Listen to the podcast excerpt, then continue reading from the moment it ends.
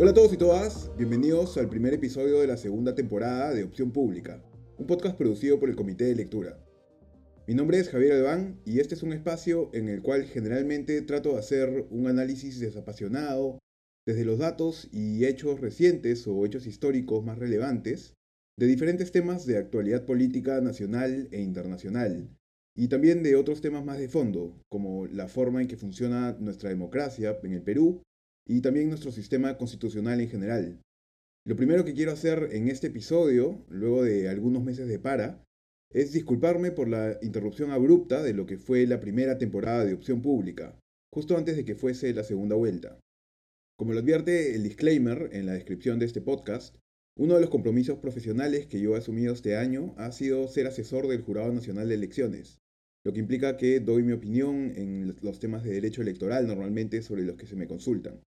Si bien todo lo que digo en este podcast es a título personal y los temas que les comento aquí no son asuntos en los que el jurado tenga injerencia o sobre los que deba emitir alguna opinión, salvo cuando me refiero a algo sobre lo que el jurado ya decidió y que entonces no está en controversia, preferí de todos modos, ante el resultado apretado, no comentar los temas de coyuntura que siguieron el último 6 de junio. Pero ahora que ya hemos pasado la etapa electoral y la agenda parece haberse centrado nuevamente en cómo es que se va desarrollando la relación entre el Congreso y el Ejecutivo que empezaron funciones a fines de julio y cómo es que se empieza a desempeñar cada uno, me pareció ya un buen momento para retomar el podcast. Como les dije al comienzo, parte de la idea de este espacio es discutir aspectos específicos sobre cómo es que funciona nuestra democracia y nuestro diseño constitucional ¿Y qué podríamos hacer para mejorar ambas cosas, cada uno de nosotros desde nuestros rincones?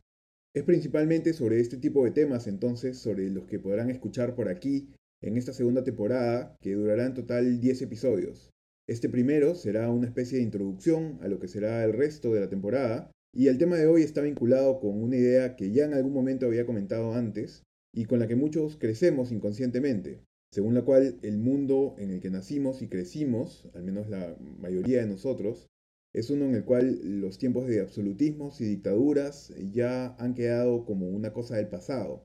algo que quedó rezagado por esta parte del mundo por más tiempo del debido, quizá por algunas décadas más que en otros países más desarrollados,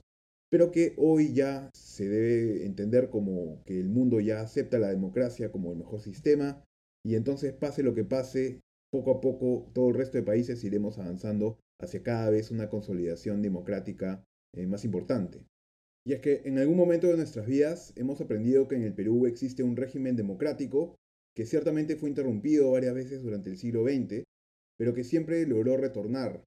al punto en que hoy llevamos ya varios periodos seguidos de transferencia pacífica del poder. Se nos ha enseñado también en algún momento que en este régimen existe un poder ejecutivo que es liderado por un presidente que elegimos cada cinco años.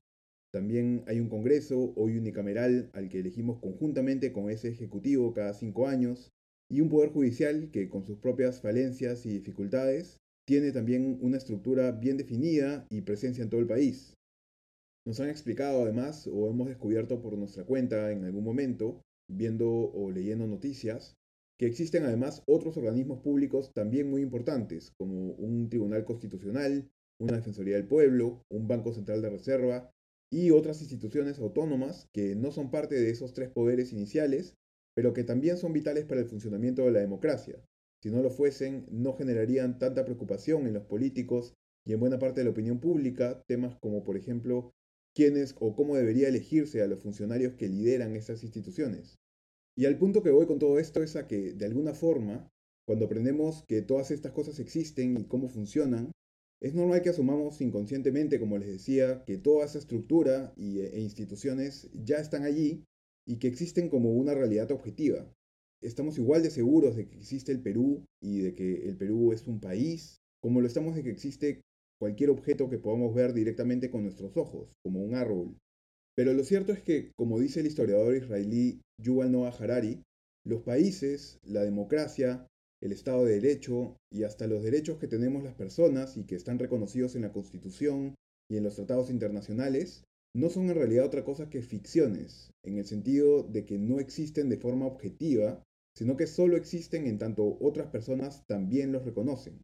No existe una frontera objetiva creada por la naturaleza, que determine cuál es el territorio del Perú, sino que eso es algo que hemos creado nosotros, las personas, y que por cierto ha ido cambiando mucho eh, desde nuestra independencia. Busquen si no en Google cómo era el mapa de nuestro país hace 200 años. Del mismo modo, de nada va a servir que yo declare y esté convencido de que tengo un derecho fundamental a la libertad de expresión, por ejemplo, si nadie más a mi alrededor reconoce que ese derecho existe y que yo soy su titular, así como cualquier otra persona. Pues si nadie más lo reconoce, nada me va a garantizar que se me vaya a respetar ese derecho. Solo es posible que yo ejerza efectivamente mis derechos si vivo en una sociedad que está, al menos en su mayoría, convencida de que esos derechos de verdad existen y deben respetarse, incluso si para eso deben utilizarse medidas coercitivas o sanciones como las que podría imponer un juez. Si nos damos cuenta, la única forma de que todo esto sea posible, que por un lado uno nazca y ya exista allí una especie de conocimiento acumulado que nos diga cuáles son los países y cuáles son las ciudades en donde vivimos y cuáles son nuestros derechos, y que por otro lado, al mismo tiempo, el mundo en el que vivimos hoy no sea el mismo que el de hace mil años, o el de hace 100 años, o el de hace 50 años, lo que hace todo esto posible es que de alguna forma en cada momento de la historia, las sociedades y los líderes que ocuparon nuestro planeta en cada momento fueron influenciando la realidad de sus tiempos, de modo en que las cosas fueron cambiando poco a poco, como una película que avanza muy lento, ¿no? en cámara muy lenta. Y todo ese conocimiento acumulado que se fue generando se ha ido transmitiendo también generación tras generación a través del sistema educativo, de los textos que se escriben, hasta de las expresiones artísticas que se producen en cada época. Es un proceso colectivo y de muy largo plazo. Es difícil por eso que durante el lapso de nuestras vidas podamos notar cuánto es que cambia realmente el mundo en tan solo unas décadas. Igual que no notamos mucho cómo cambia nuestra propia apariencia día a día o la de nuestros hermanos al crecer. Pero al igual que quien nos ve luego mucho tiempo, sí puede notar más fácilmente cómo ha cambiado nuestra apariencia, pues compara la evolución entre dos imágenes en un espacio de tiempo considerable. Si cuando analizamos los problemas contemporáneos que aquejan a nuestra democracia o a nuestros sistemas políticos, disminuimos el zoom y comparamos lo que ocurre hoy con lo que pasó antes, con cómo fue que llegamos hasta aquí, podemos tener un panorama mucho más claro de cómo es que surgen y de dónde es que surgen varios de nuestros principales problemas de hoy. El término Homo sapiens, como seguro muchos de ustedes ya saben, viene del latín hombre sabio y refiere a una especie animal que es parte de la familia de los homínodos y a la que también pertenecen otras especies como los chimpancés y los bonobos. Como nos recuerda Harari en Sapiens, cuando los primeros Homo sapiens aparecieron hace unos 200.000 años, éramos una especie animal más a la mitad de la cadena alimenticia, Éramos nómades y dedicábamos la mayor parte de nuestras cortas vidas a simplemente intentar sobrevivir. De todo ese tiempo que llevamos los humanos en el planeta, fue recién hace unos 12.000 años, tras la revolución agrícola, que empezamos a vivir en comunidades y que la acumulación y planificación de los alimentos permitió que algunas personas pudieran dedicarse a hacer cosas distintas a conseguir la comida del día. Y así fue que empezaron a aparecer las primeras profesiones. Y fue recién hace unos 5.000 años que empezaron a aparecer las primeras civilizaciones. El grueso de ese tiempo, de esos 5.000 años, hemos vivido en civilizaciones que han sido absolutistas o totalitarias, y ha sido hace poco más de 200 años recién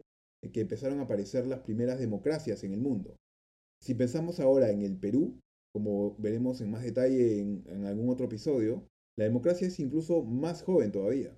Solo para hacernos una idea, fue recién en 1963 cuando por primera vez se permitió votar a las mujeres y en 1980 fue la primera vez en que se permitió votar a los analfabetos.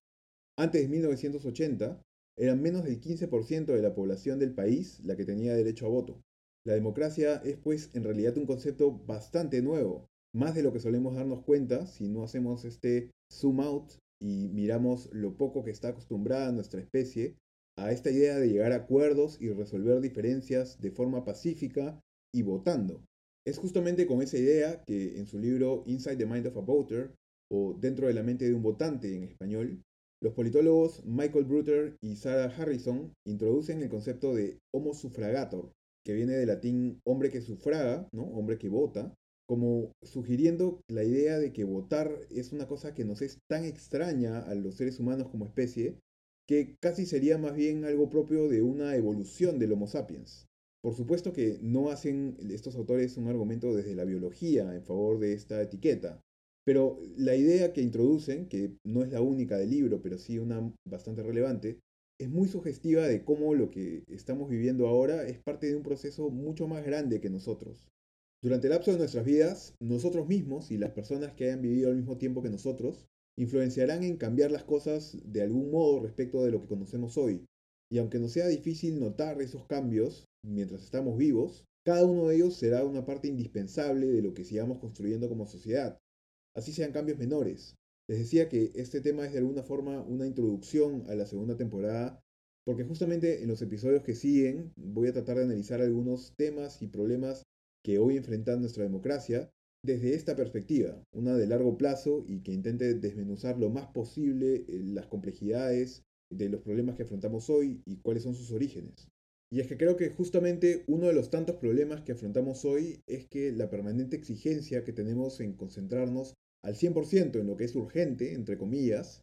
algo que incluye una agenda interminable en un país como el nuestro con tantos problemas, ha dejado pues muy poco espacio a que nos podamos concentrar en analizar con calma y profundidad los retos más complejos e importantes que enfrentamos a largo plazo en cuanto al proyecto de seguir construyendo un Estado democrático. Es por eso que en esta serie de episodios y en el contenido complementario que iré colgando,